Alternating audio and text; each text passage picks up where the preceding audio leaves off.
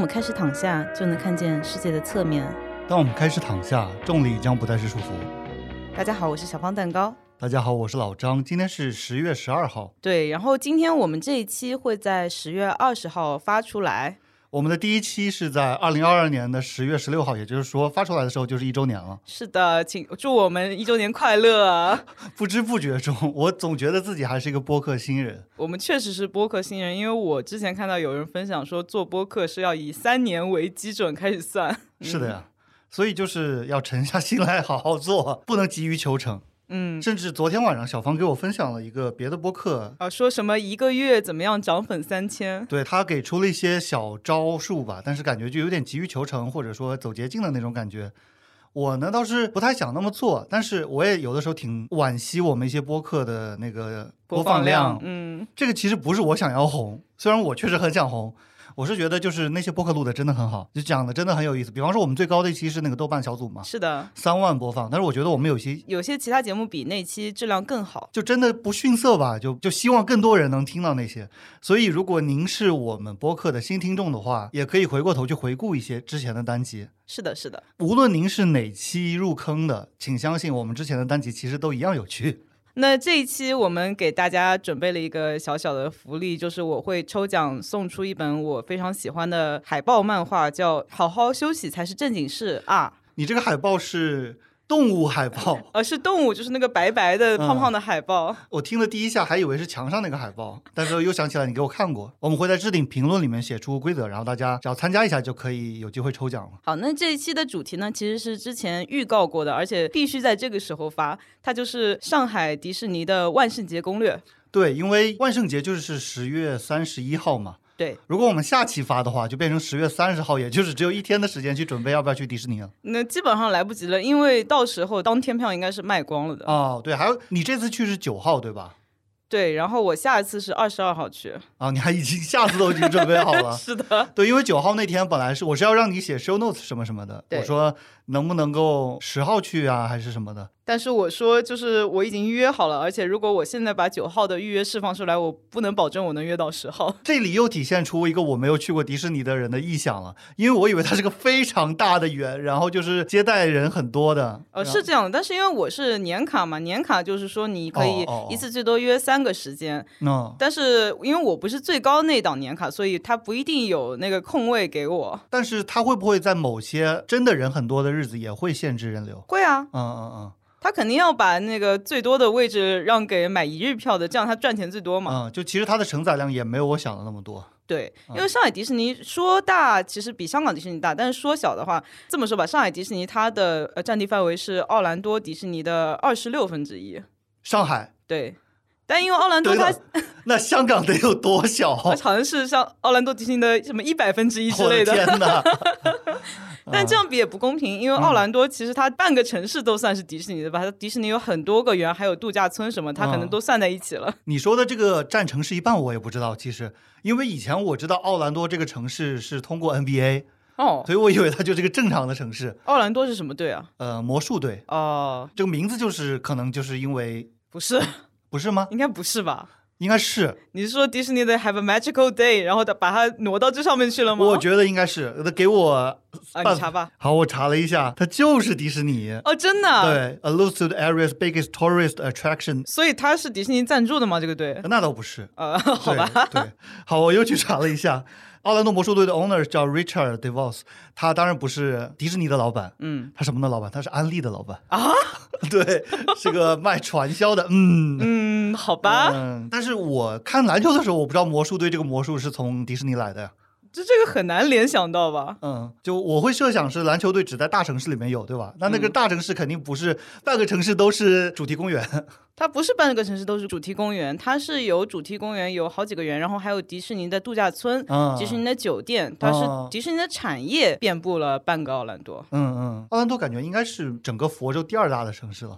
第一是迈阿密嘛，对啊，嗯，然后佛州也是在各种传说中真的是很人辈出、很活辈出的一个法外之地。对我看那些 meme，感觉鳄鱼都跟人一样多了，对啊。对，就是之前不就是福州的迪士尼度假村就有一个婴儿被鳄鱼叼走了，真的，因为它这水系是通的嘛，它鳄鱼对吧游进来了。哇，那迪士尼塌房了呀！呃，对呀、所以这个危机公关哦，我还看那个迪士尼这是的。什么时候的事？为什么我从来没听说过？我看迪士尼的，就是之前退休返聘的 CEO，就是嗯 Bob Iger，他的自传里面还写，就是当时他好像来上海迪士尼是主持开源，嗯，好像就是那个时候，然后啊奥兰多塌房了，他赶紧连夜就赶回去危机公关 我的了。天哪！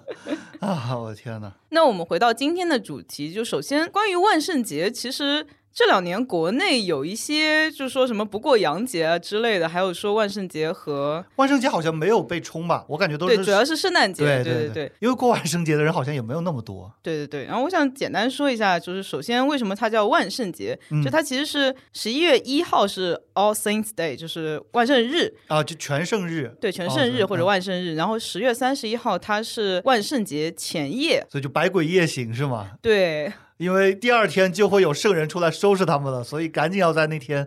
呃，其实意思并不是这样，哦他这一天是为了缅怀呃故人啊之类的。但是其实我想说的是，这个节日它的宗教气氛是几乎是没有的。其实跟圣诞节一样，是一个被美国人商业化的一个活动。哦就像很多人都知道吧，就是圣诞老爷爷就是 Saint Nicholas，他嗯原来是穿绿衣服的。然后哦是一九零几年的时候，美国可口可乐公司搞了一个广告，然后圣诞老人要穿我们可口可乐红色。从那嗯以后，圣诞老人才定型成了穿红色衣服。然后就变成给他干活的小精灵穿绿色了。对，其实他们原来都是穿绿色的。然后呢，其实这些节日在他们的老欧洲也并没有说什么搞成全民，特别是这么多消费的嗯买这种什么装饰品啊、衣服啊，还有这个什么零食点心什么的，其实都是美国人搞的商业活动。其实，所以大家就是把它当做一个一年之中可以扮成奇装异服的这么一个日子或者说时期就可以了。然后又流传到了日本的涩谷，又变成了大家放纵的日子。粽夜狂欢，对对对，甚至有些人就做出咸猪手的行为什么的。那我觉得是因为日本，当然咸猪手这个没法写，但是我说嗯粽叶狂欢那些是日本人平时太压抑了。嗯，咸猪手我觉得也是因为平时压抑，但是你再压抑，你也不能做出伤害别人的事情啊。然后中国的，你感觉其实我觉得在我们这边，就万圣节就是一个大家找机会穿上 cosplay 的衣服，或者说喜欢的好看的衣服啊，或者说奇怪的衣服，嗯化点奇怪的妆，就是一个玩乐的节日吧。是，我觉得上海过的还是挺多，也可能咱们接触的圈子呃还有一个乐于过洋呃节啊。对，还有一个就是这个其实也是美国人创立的传统，就是小朋友会在万圣节对对对，嗯他去别人家里敲门，然后问他讨糖果，嗯就说 trick or treat，就是给糖或者捣蛋。但是因为我们这边大家住那种独栋的还是比较少嘛，所以这个活动可能也比较难以进行。所以据我所知，都是在那些别墅区啊，他们举行的比较多。我以前写过一篇，就是我们为什么讨厌熊孩子，我大概在一六年的时候写的。嗯，然后写其中一个原因就是说，我们搬到城市的公寓楼里面，其实跟邻里都不太熟悉，是的，就不像以前生活在村落里面，一个村首先都可能是一个姓的，对吧？对。一个宗族的，然后每家的小孩你都认识。现在我是不认识我对门是谁的，反正对，还有我小时候住的那种是六层的小楼，嗯然后同一个楼里面，大家那个爸爸妈妈都是一个单位的嘛，对对然后这个时候大家邻里关系还挺好，我经常跟楼上楼下的小朋友一起玩的，我现在租的房子其实本来也是某个单位的公楼，嗯，但是都搬出去了。对，然后现在租的全都是不认识的，也不是上海人，嗯，对门也不认识，楼上楼下也不认识。那这种你说要敲敲门给我点糖果的，多尴尬呀！对啊，而且可能别人会觉得这样不安全，所以不会给你嗯开门这样是子。啊，别墅区确实，而且呢，我斗胆揣测一下，富人是不是比较有心思玩这种活动呢？咱也不知道，咱也不敢说。我感觉是啊呃，说回迪士尼啊，嗯上海迪士尼的万圣节活动其实是一个从十月一号开始到十月三十一号结束的整个月的活动。上次你不是说九月吗？呃，是这样的，我上次说的从九月开始呢，是指它的一个规定，就是。如果你想要在迪士尼里面穿 cosplay 的衣服，比如说公主的衣服啊、反派的衣服，就是任何的迪士尼角色的衣服，对，或者不是迪士尼角色，但是是很夸张的，就是让人一看就是你是角色的这种衣服。嗯，还有包括漫威的，还有星战的，就他们旗下的，对通常来说，只能在十月份这一整个月，就是万圣月里面着装的。嗯，但是呢，今年它可能为了促进人流吧，所以它从九月份开始就。整个九月吗？还是对，就从九月一号开始，啊就是你就可以放宽这个服装规定了。啊，所以，如果你想要当公主或者王子，或者嗯说什么么海盗啊之类的，务必在这一个月去迪士尼，然后你可以自由的拍照啊活动。然后如果你穿的是我上述的那些衣服的话，一般来说进门的时候工作人员会给你一个贴纸贴在身上，就是意思就是说我不是工作人员。哦，其实他这个规定就是怕有小朋友把你当做工作人员，然后产生一些误会之类的。啊，有道理。对，哎，那如果就是平时月份啊，首先进不去，呃，他好，你不用回答我，不用回。我本来是想的是，你穿进去了以后被乱棍打出来，这这不至于吧？那没不是那么暴力的地方哈，不是不是，他只是 magic happens，他只是不会让你进去或者让你换一个衣服这样子。说起迪士尼反派，第二个应该在万圣月去迪士尼的原因就是有很多反派只有在这个月才会出现在花车上，或者说甚至可以跟你合影。比如呢？我这里有个列表啊。首先，在花车上的反派是 Maleficent，就是沉睡魔咒的反派，就头上长角的会变成。后来有一个单独的电影是安吉丽娜·朱莉主演的嘛？对对对，沉睡魔咒就是他单独的电影，他的原本的电影叫睡美人。哦我知道的。然后还有就是《爱丽丝梦游仙境》里面的红心皇后。哦，海伦娜·邦汉卡特。那是真人版，对对对，迪士尼的这个反派是动画版的形象。嗯，顺便我一提，我觉得真人版里面的造型都挺惊悚的，因为是蒂姆·波顿导演的，对不对？对啊，而且海伦娜是蒂姆·波顿的那个缪斯女神嘛，是不是他老婆？好像是前妻。哦，还真的是前妻，而且是零一年到一四年。嗯，就他们离婚这个事情，其实我不知道。我觉得蒂姆·波顿这种人，就是谁跟他结婚都要离婚呢。那他们结了十四年，是不是还挺长的？啊，是啊，是啊。呃，下一个在花车上会出现的反派就是那个《大力神海格里斯》里面的反派哈迪斯。哦哦，那个小时候动画片我看的，对，我也看了，就小时候在小神龙俱乐部还是哪里播的，是吗？嗯，TV 版的那个动画。对，就是一口烂牙。对，然后同样是蓝色的火焰，特别喜欢搓手的那个。嗯。然后还有一个，这个可能有点冷门，就是《公主与青蛙》的动画里面的反派叫。Doctor Felicity，他是一个黑人。我确实我也没看过《公主青蛙》，好像公主也是黑人，对吧？对的，对的。嗯嗯。他的《公主与青蛙》的故事是在新奥尔良发生的。哦，难怪新奥尔良就是有很多，包括黑人，还包括法裔，而且那里还有很多鳄鱼。《公主与青蛙》里面有个角色就是一个吹萨克斯风的鳄鱼。我刚刚讲到法裔嘛，因为 New Orleans 这个名字奥尔良就是法国嘛，就是那个贞德的老家嘛。我前几天看到一个 meme 说，给美国城市起名字的时候，就欧洲有什么城市加个 New 新什么东西。就约克郡嘛，New York。对啊。然后以前纽约其实是叫新阿姆斯特丹，对吧？然后除了花车上的反派呢，还有一些可以跟他们合影的反派，就比如说《白雪公主》里的皇后，嗯，然后《圣诞夜惊魂》里面的杰克·沙里，其实这两不算反派啊，他是主角，但是他本身是反。对，他是算反英雄吧？对对对，嗯，然后还有就是 Cruella，就是那个就是库伊拉一零一中一零一中狗的，他们前两年不是也有个人电影吗？啊，是石头姐 Emma Stone 演的。对，然后还有小飞侠里面的虎克船长，手对手手是钩子的嘛，钩子船长。对，然后还有阿拉丁里面的甲方，嗯，和那个美女与野兽里面的 Gaston。顺便说一句，我现在的山羊虎有点像假发。啊，没事了，继续。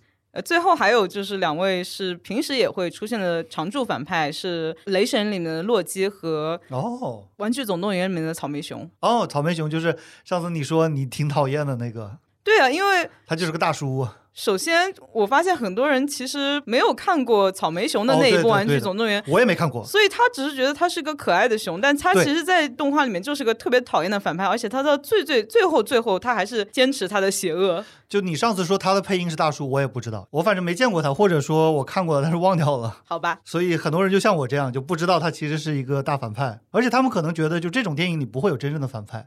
对啊，就是那个动画片里没有坏人，其实是有坏人的。迪士尼里面，我觉得最凶残，然后最成人化的反派是那个刀疤。对，哎，我也觉得。我小时候看到就是木法沙掉下去的时候，就他在那边一爪子歘把木法沙。我感觉我快哭了，我不记得有没有哭。我应该是哭了。嗯嗯，哇，那个太真实了。嗯，然后第三点，万圣节去迪士尼的原因就是它会有一些特殊的演出。嗯，好，这个我会在下面一一跟大家讲。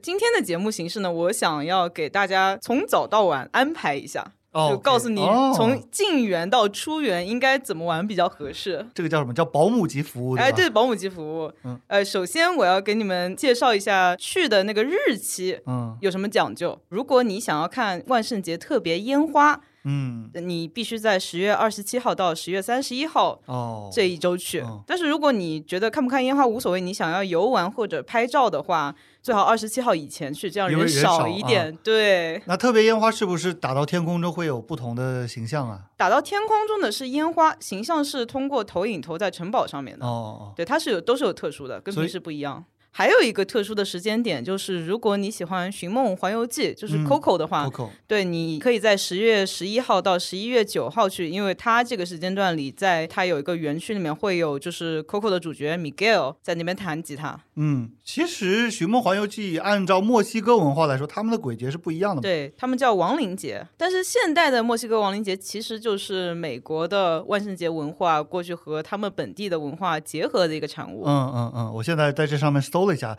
他们的亡灵节是十一月二号截止，嗯，是纪念逝者的一个节日。对，他纪念家人嘛、嗯 c o c o 对对的主题不就是这个？嗯嗯嗯那介绍完你应该去的日期之后，我们就说，如果你去了以后，从早上开始进门做什么？呃，首先关于迪士尼早上几点开门，还有要不要买早享卡，这个在我上一期讲夏日的里面讲过了，我就不再赘述了。是在第一 EP 二十二，嗯大家可以翻回去听一下。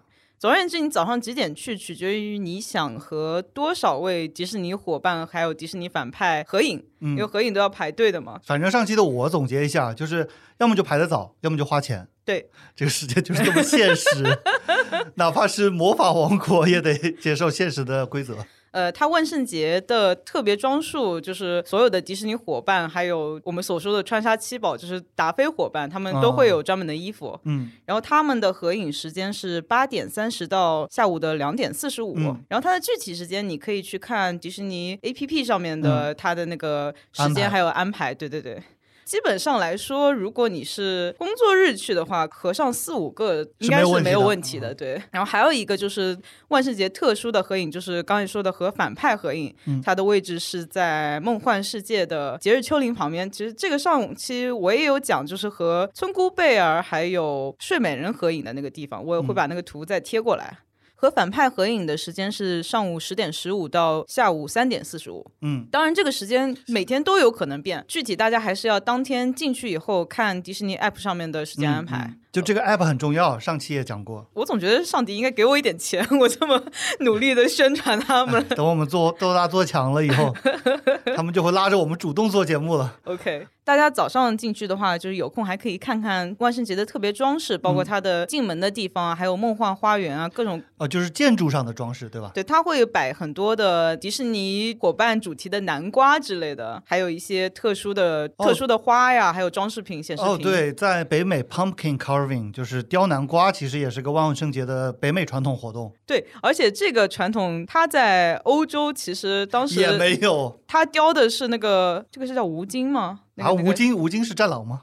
不是不是这个这个这个这个这个，我确实是吴京啊这两吴京 是吗？这两个字确实念吴京啊，那不怪我。总之，这个他们原来是雕刻一种像大萝卜一样的东西，但是这个东西北美没有种，所以就改为北美很常见的南瓜了。哦，稍微偏题一下，就是你说的这个到北美用了当地的产品，嗯，让我想到了威士忌。啊，就美国威士忌什么杰克丹尼什么什么的，他们用的是玉米，对但是在苏格兰或者爱尔兰，他们用的是麦子。对，因为玉米本来就是南美洲才有的作物哦，是吗？啊、，对，因为去美国以后发现没有那么多麦子，嗯至少当时没有，但是玉米超级多。是的，是的。然后，所以苏格兰人就看不起美国人，觉得你们竟然用玉米做，实在是太没有水平了。这个就是这老祖宗的东西，就显得更珍贵吧。呃，所以全世界他们只给日本发那个 single malt 就单麦芽威士忌的许可，嗯然后他们就觉得日本人，哎，你不错，你尊重我们。嗯呃，那早上的安排基本上就是这样。如果你还有空的话，可以去玩一玩人少的项目。嗯这关于什么项目人少，你还是要去那个 还是要去 APP 上面看。嗯，接下来就到下午，我觉得迪士尼给不给我们发钱先另说，这个 app 得发钱。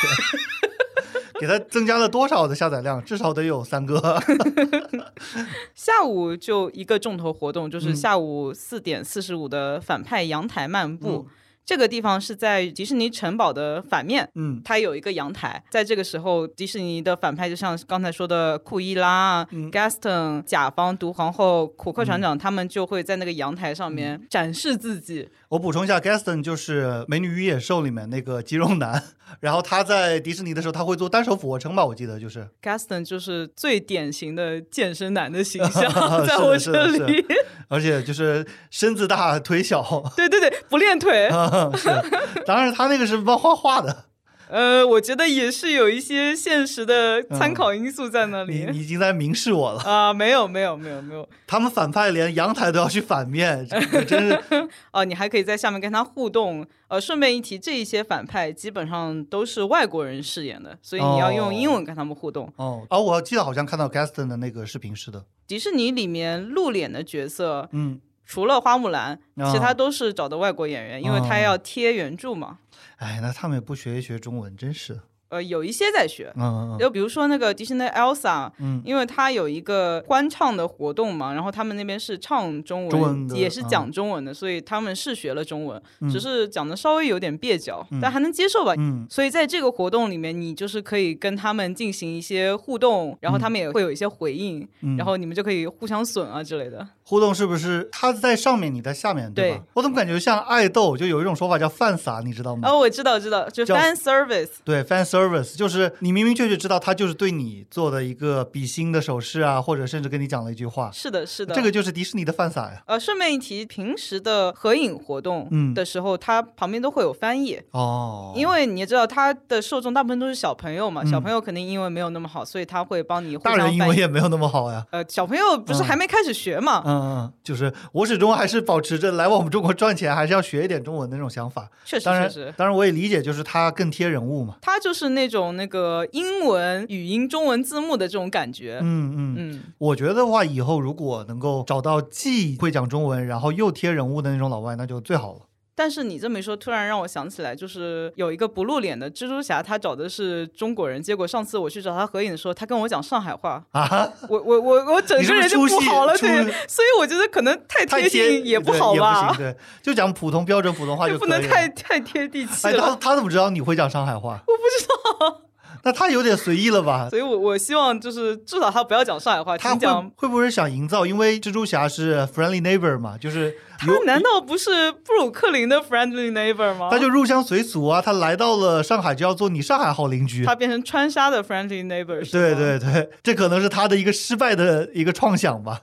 不，我只是觉得这位演员可能稍微有点随便哈。嗯嗯嗯，那其实下午的主要活动，除了刚才说的反派阳台漫步，就是还有一些就是上午延续到下午的拍照合影项目嘛。然后基本上就到这，你又可以去抽空玩一些你想玩的项目。不是应该吃东西吗？哦，你你这个计划里面有没有安排给大家吃东西的时间？我实不相瞒，我去迪士尼的时玩的时候就已经进化掉了近视，因为迪士尼园区里面的吃的都怪难吃的。嗯然后如果你要出去小镇，你就要跑来跑去，很累。嗯，所以我一般会带一点干粮去。啊，可以带东西吃吗？呃，是可以的。呃，之前是不可以，然后好像是有一次他把华东政法大学的一些学生拦下了，嗯不让他们带吃的，然后华东政法的学法律的学生就把迪士尼告了。嗯从那之后，迪士尼就可以带吃的进去了嗯。，生活中很多这种就是商家的规定，我们习以为常的，嗯，其实如果跟他较真儿的话，都是可以去。因为他们是属于霸王条款。对对对，比方说不允许自带酒水，对，这也是霸王条款，或者说带酒水要收开瓶开瓶费，对，对而且有的超级贵。我那天看一个什么五星级酒店开瓶费八百块钱，啊，真的吗你？还不如自己买一瓶了。就是他其实就是为了逼你在他对对对那边买酒水瓶，就这些，如果你较真的话，其实都可以避免的。对，就主要我们这种升斗小民呢，没有那么多精力去跟他们较真，但人家大学生就学这个的。对，所以我非常钦佩他们，对对对，为大家做了一件大好事。是的，是的。说起可以带进去的东西，我九号去的时候，跟我一起去的朋友给我推荐了一个非常好的东西，嗯就是二十寸以下的硬行李箱。啊，因为之前我一直以为是所有行李箱都不能带进去的，它嗯。要寄存在门口，然后寄存好像要七十块钱一天吧。嗯等一等，是直接就七十块钱吗？就也没有什么几个小时？没有没有，只只有这么一个档位。但是我发现那天就发现二十寸以下的箱子是可以带进去的，而且哦它有个好处就是硬的箱子你可以直接坐在上面当小板凳，哦，对对对因为小板凳也是不允许带进去的。啊，嗯 马扎儿也不行哈嗯、不允许的。嗯，同时还有一点就是，特别是万圣节这个月十月份啊，它的白天晚上日夜温差是很大的。嗯如果没有带外套，晚上就会很冷。然后迪士尼它就会卖小毛毯给你，嗯 你的外套也可以放在那个小箱子里面。是的，是的，就很方便。好，接下来就是我们的万圣节活动的重头戏，就是夜幕降临之后的晚上。嗯，那晚上最值得观看的一个演出，就是六点半开始的唐老鸭万圣节反派巡游。就是你之前说的那些反派，然对坐花车巡游。首先，它其实白天也是有普通巡游，我前面就没讲，因为这些都是平时随时随时都可以看到的。嗯而这个巡游就是只有这个月可以看到。嗯嗯，但是对有的人来说可能区别不大，因为他可能一年也来不了几次。对你来说，对，那大家可以就是在前面的安排里面插空看白天的那个巡游啊。嗯嗯嗯，因为也有可能不太经常去迪士尼的，也会听这集，然后听了你的案例以后就感兴趣了，就想去了，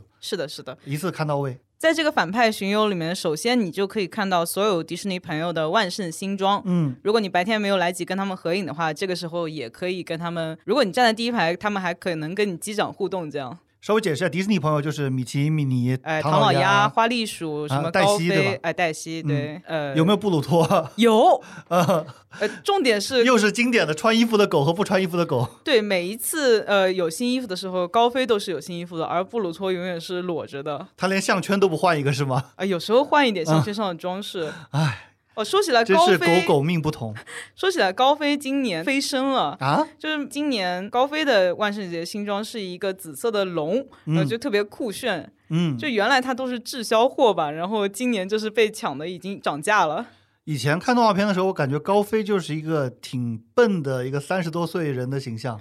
我看了那个新版的《米奇欢乐多》那个嗯动画，我感觉高飞他是那种美国中部的农民的那种感觉啊对对就他那个口音特别特别重。因为我小时候看的时候，我也不懂什么英文英文口音。我我小时候都看中文版的，嗯嗯，我看的那个是英文口音，我也听不懂。但是呢，他那些行为，就比方说高飞去钓鱼，嗯嗯嗯，然后钓鱼又洋相百出，对对对，就感觉他干的那些活儿好像就是一个他，是被安排成一个有点丑角的感觉。嗯嗯嗯，也是有点刻板印象 stereotype。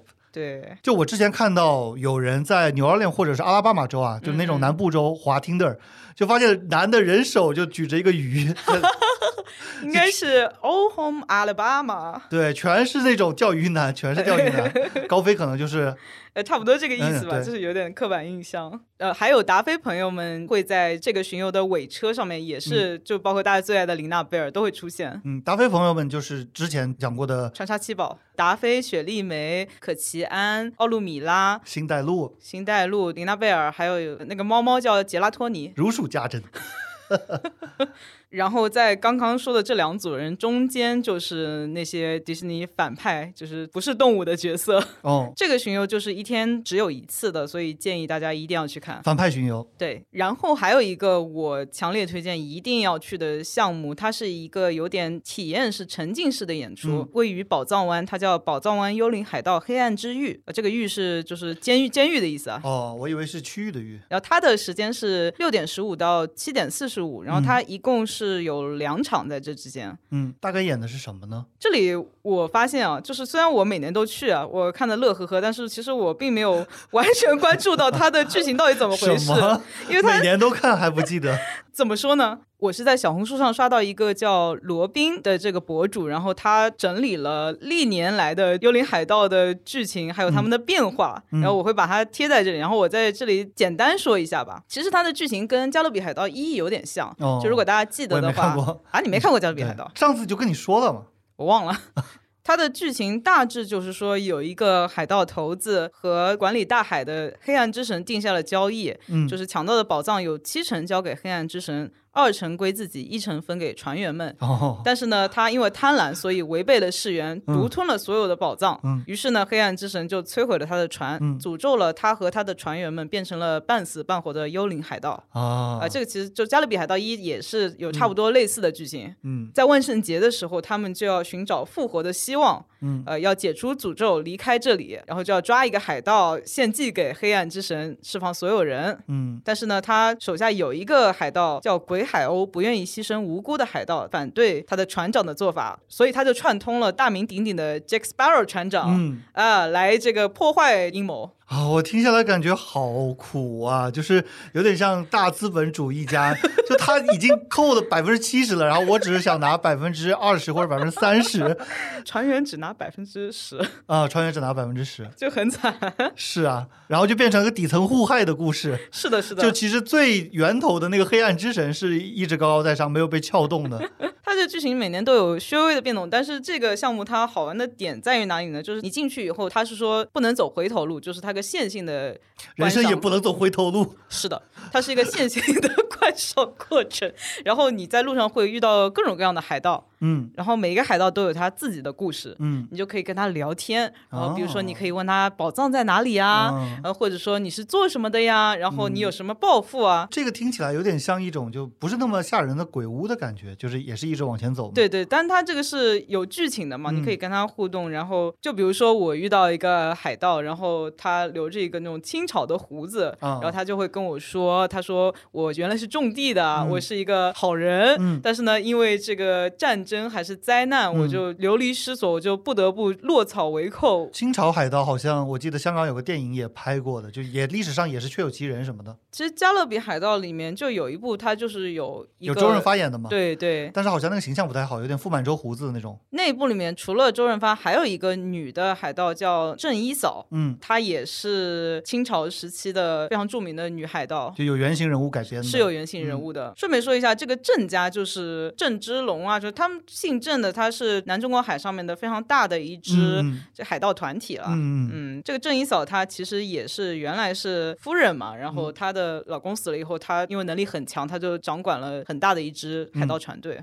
然后你一路上和这些海盗互动，然后跟他们聊天，他们会给你一些线索，然后最后你就会汇聚到它中间的一个地方，然后就 Jack Sparrow 就会出现了，就大家都非常爱的杰克船长。所以这个就是严重推荐大家去看的一个《黑暗之域》。是的，是的，这个我是觉得万圣节去迪士尼一定要看的一个项目。嗯对，在刚才说的两个项目之间，如果你还能抽得出空的话，还有一个演出项目。如果你喜欢刚才说的《圣诞夜惊魂》的杰克，嗯呃，这个也叫杰克。啊，对，跟那个船长是一样。对，这个是骷髅头，然后长得长长的，这个也是蒂姆·波顿导演的动画。对，嗯那个时候的蒂姆·波顿还是，而且他很新鲜，那时候对吧？嗯，后来他就有点自我重复了嘛，是的，是的。就是一个圆形的那个骷髅头这个杰克是 Jack O'Lantern，这个也嗯是万圣节的一个。，lantern 就灯嘛。对，就就著名的形象就是杰克南瓜灯，嗯这个 Jack O'Lantern 其实也是来自于一个万圣节的传说，就说很久以前有一个吝啬粗暴、到处招摇撞骗的人叫 Jack。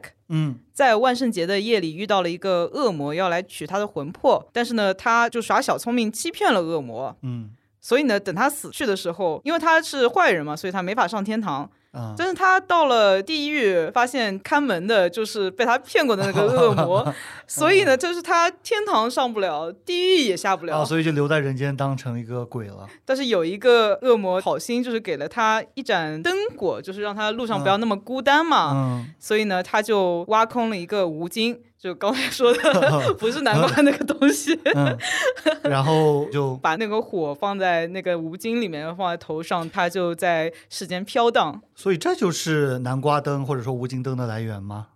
这个应该是一种说法，对吧是的，？是的，肯定还有不同版本的说法。嗯。但是看过《圣诞夜惊魂》的都知道，其实，在那里面，杰克是一个蛮讨喜的形象吧。他其实是个好人，就戏剧改编嘛，总是可以正着来、反着来都行的。所以迪士尼的《这就是万圣节精舞派对》上面就会出现杰克和莎莉，莎莉就是他的里面的女主角，嗯呃，可以这么说吧，女主角，女主角。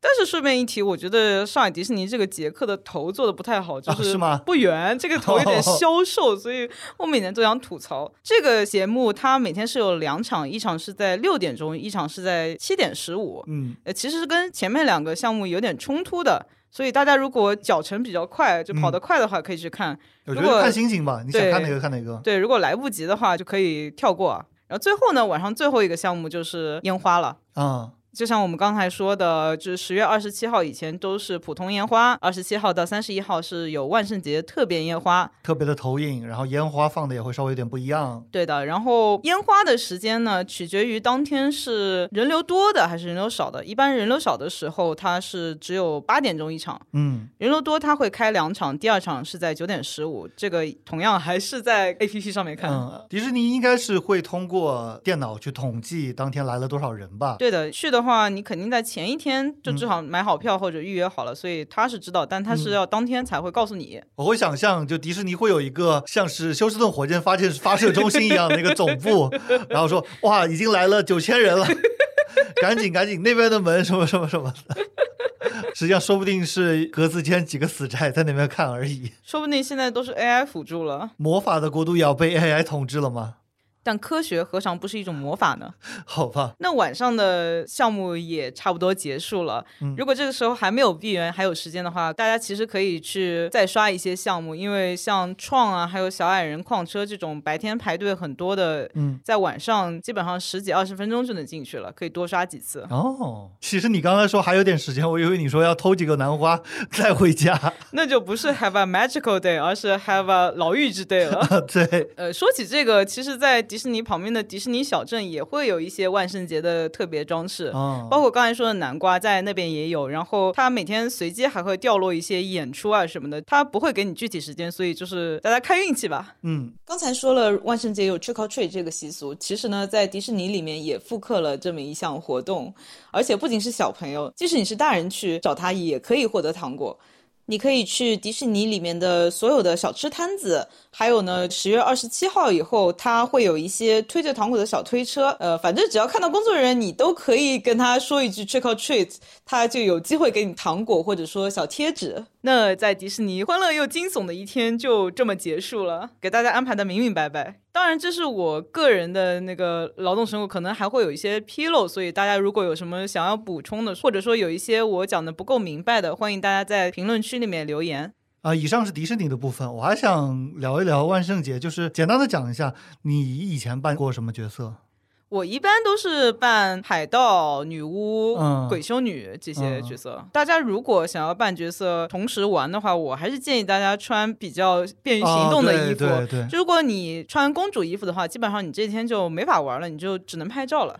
我其实本来想很生硬的讲一下我以前扮过的一个角色的，结果你这个给我顺滑起来了，因为我在二零一五年的万圣节，我我在美国的时候嗯扮了老白，就是，Breaking Bad 那个对绝命毒师呃，它里面那个黄色的那身工作服。啊、就是那个防防毒的那个对对对，那个其实我觉得跟大白衣服应该是同一个材质的嘛。是是超能陆战队的那个大白吗？不是啊，是去年的那些大白的大白。哦哦哦嗯，它的那个是完全不透气的，就一点气都不透的。哦，嗯，薄薄的一小层嘛，我买的是黄色，十月三十一号的滨州就已经很冷了，都有雪了。嗯，我就穿了薄薄的一层，里面就穿了一件 T 恤，几个小时下来就全都是汗。这也是我想要吐槽，我觉得万圣节的时间不合理，因为这个时间一般来说都很冷，嗯，大家扮装的话都要考虑保暖性。是的，我以前在学校的时候就跟迪士尼无关嘛，也看到有人扮那个性感猫女啊什么的，嗯我就想，哎有多冷啊！嗯，但是我那天虽然只穿了一层那个防护服，但是就超级不透气。想到这些，就觉得去年的工作人员们，所有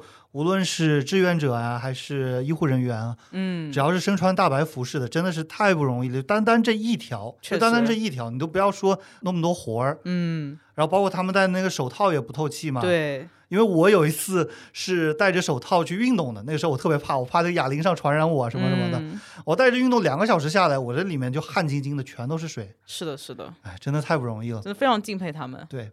然后那一年那个我装扮老白的那身，我可以发一张图片到 show notes 里面，所以你买的是真的化学工作服，而不是一个 cosplay 的衣服因为那个化学工作服也不贵啊。啊？好吧，啊，对啊，它就是普通的工作服，人家也没准备当成万圣节的东西卖你。原来如此。我还专门买了一个那个三 M 的那个防毒面具，嗯，那个是贵的，嗯，而且它要换那个滤盒的嘛，对那个滤盒还有保质期啊什么什么那个东西如果你留着，其实去年是能派上用场的。我留着了，然后大家都买不到口罩嘛，我就嗯另辟蹊径，我想用这个能不能用？是的，是的。但是我的滤芯已经过期了嘛，啊好吧，我专门在淘宝上，淘宝上其实也很多人抢那个滤芯的，嗯，所以我还抢了几个比较便宜的滤芯，是。但是最后终于没有勇气带出去，就最后还是买到口罩了，怕被人家当神经病是吗？就不要那么出挑啊。好吧，你刚才说就大家扮成猫女嘛，这种穿的比较清凉的角色，其实我一直想吐槽，就这个节日作为一个扮装的时间，其实完全不合适。对，特别是在那个美国北部啊这些比较冷的地方，而且有一派扮装就女生呢是 sexy 什么什么什么，对，就 sexy nurse 性感护士，然后什么我觉得这是一种情趣衣服的延伸吗？你觉得？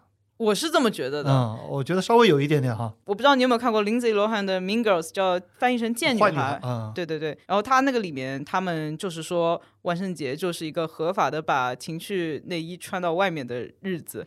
我觉得其实穿也无伤大雅，但是呢，因为年复一年都有人扮性感护士，就有点无趣。我主要觉得真的很冷，真的叫大家不要在万圣节穿这种东西出门。就是如果比方说穿一个搞笑的，但是同时又很保暖的，那就很 nice 了。对，我想说，就是有一年万圣节，我去了波士顿北部的 Salem，就是大家知道女巫审判那个地方嘛？哦，塞勒姆。对，塞勒姆的女巫嘛，然后那个地方其实是万圣节氛围可以说是最浓的一个地方嘛，还会有一些什么女巫的科普啊之类的。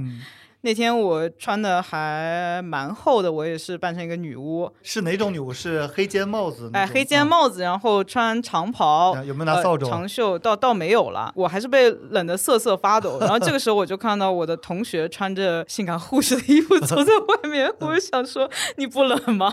不过确实北美它有的习惯不同呢，也不好说。因为我是自从去了美国以后，我这辈子再也没有穿过棉毛裤，北方人叫秋裤啊。不，那是因为室内都有暖气啊。但是我出去我也不穿。那是因为你在外面不会走很多路啊。对，但是就有了这个习惯以后，这辈子再也没有穿过就内搭的裤子。但我回来上海以后，我又穿起了棉毛裤，是吗？呃，是的，我是真的不会穿的。有的时候甚至就我就穿短裤，冬天我就出去了。因为咱们这边呃没有暖气，真的很冷啊，冬天。我最开始意识到这点，是因为有一个外国同学要让我拿复印文件给他，甚至他还不是美国人，他是韩国人。嗯。但是那天是下着大雪，然后他穿着短裤就出拖鞋，然后就出来了。韩国人真的很喜欢穿拖鞋啊！对对对对对，而且必定是阿迪达斯的黑色拖鞋。对对对对对，是就黑色，然后阿迪达斯纹是白色的。